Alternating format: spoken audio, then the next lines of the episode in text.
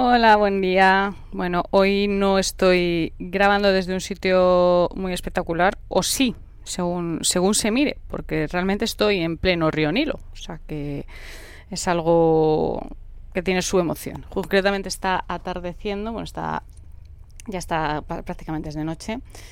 Hoy hemos tenido un día de, navegación y hemos visto un par de templos. Hemos, eh, bueno, después de anoche ya pasar la famosa esclusa de Esna, que es una esclusa, mm, bueno, es una obra de ingeniería impresionante, sobre todo verla en, acción. Si no sabéis lo que es una esclusa, es una especie de, es una especie ascensor de barcos, por así decirlo, ¿no? Es eh, como sirve para pasar un desnivel de unos 10 metros más o menos de una parte del río Nilo a otra.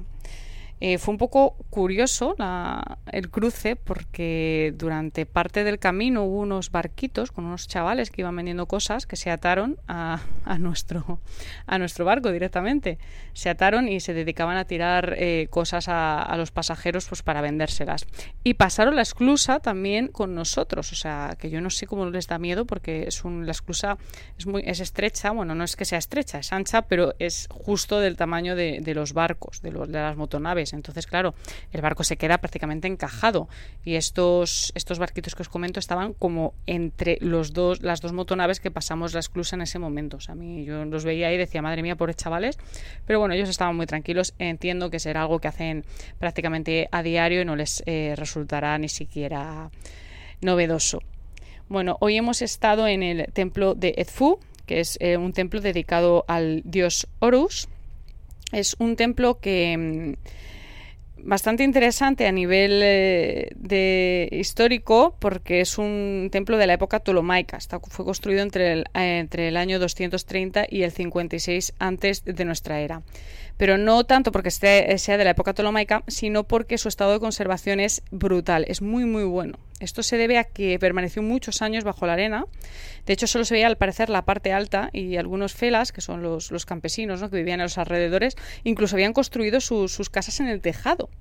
De hecho, se pueden ver aún los techos negros de humo, ya que esto también se llegó a utilizar pues, como, vivienda, se cocinaba, se encendía fuego en su interior, pero solamente lo que es en la parte superior, ¿vale? Porque el resto estaba enterrado en la arena. Eh, no se desenterró hasta 1860, aunque los franceses en 1798, cuando estuvo por aquí Napoleón, ya empezaron a documentar la existencia de, ciertas partes de las más altas que ya se veían despuntando sobre la arena. Pero como os digo, fue en 1860 cuando Mariette, un arqueólogo francés, empezó a, desenterrar el templo de la arena.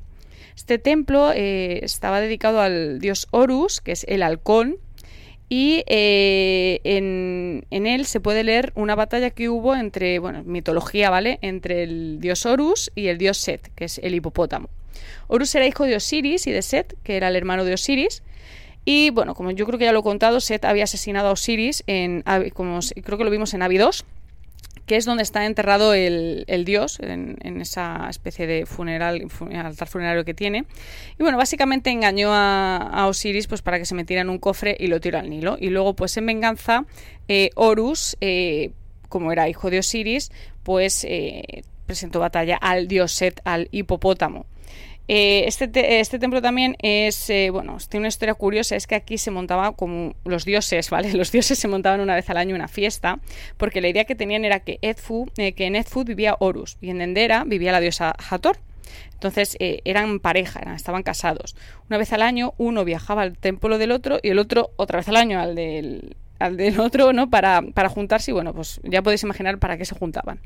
Viajaban por el Nilo en barca y eso aparece representado además, es que se ve perfectamente el, viaje en barca, ¿vale? No, no os vayáis a pensar. Se ve, se ve representado en las paredes del templo.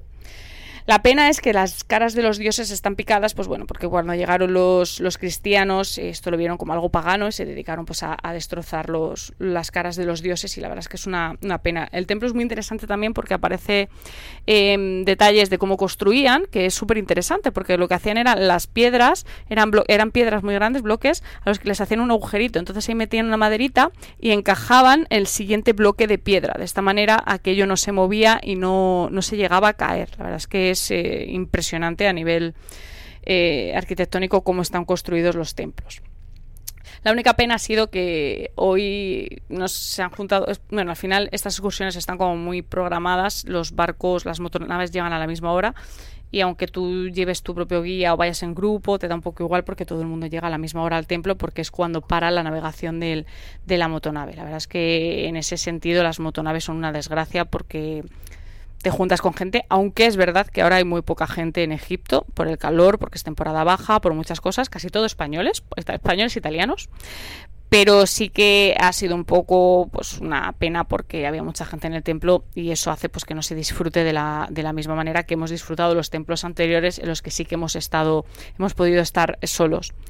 Por la tarde eh, hemos parado en Conombo donde hay otro templo que es un templo muy curioso porque es un templo doble también de la época tolomaica, está dedicado al dios Sobek, y al dios Horus. Eh, Sobek es el dios de, el que tiene la cabeza de cocodrilo. Los templos, eh, a ver, no están ahí por casualidad, aunque sean de la época tolomaica, que es como la más reciente, no, no están ahí por casualidad, ¿vale? Esos templos se construyen encima de templos que tenían en el Imperio Antiguo o eran ampliaciones de, de estos templos. La dinastía tolomaica adoptó las costumbres egipcias y de hecho es que eran enemigos de los macedonios seleucidas, que eran otro de los imperios resultados de la partición que se hizo del imperio de Alejandro Magno tras su muerte, concretamente la parte que se quedó su general Seleuco. Ptolomeo la verdad es que se marcó un gol, porque cuando se apropió del cadáver de Alejandro Magno y decidió enterrarlo en, Alejandría, pues los egipcios como que mm, lo legitimaron, no sé, esto legitimó su, su ascenso al, al, trono de Egipto. Además el tío se, se hizo su propio su propio título faraónico, ¿no? Con estos cinco nombres famosos. De hecho, se, escogió un nombre, lo voy a intentar pronunciar, ¿vale? Era algo así como Meriamón, Setempere y Yekerpare Setetamón, que significa amado de Amón, el elegido de Re, y el K de Re nace, el elegido de Amón, que eran unos títulos que ya habían usado faraones como Sestrosis I y Ramsés II. Ramsés II, que aquí pues ya sabéis que es mega conocido. Así que bueno, eso Ptolomeo ahí lo hizo bastante bien.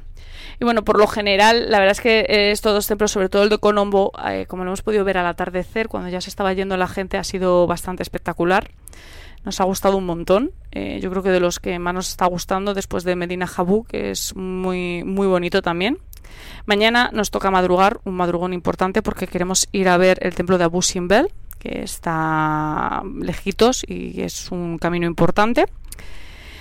Y bueno, hoy creo que hay algo así como una fiesta no sé, fiesta típica en el barco o algo así que no nos llama demasiado la atención. Pero lo que sí que es una buena noticia es que va a haber comida típica de, de aquí, que hemos probado algo en los días que hemos estado en el Cairo, eso sí. Pero la verdad es que en el barco está siendo una desgracia porque la comida es completamente internacional y no estamos pudiendo probar cosas de la gastronomía típica, que si me seguís en redes sociales sabéis que es una de mis perdiciones, probar comidas internacionales. Pero bueno, yo creo que aquí Emilcar se sentiría muy feliz porque básicamente lo que hay es mm, arroz con, con pollo o con conejo, como le gusta. Pero bueno, en fin, muchísimas gracias por seguir ahí. Mañana os cuento más sobre esta aventura.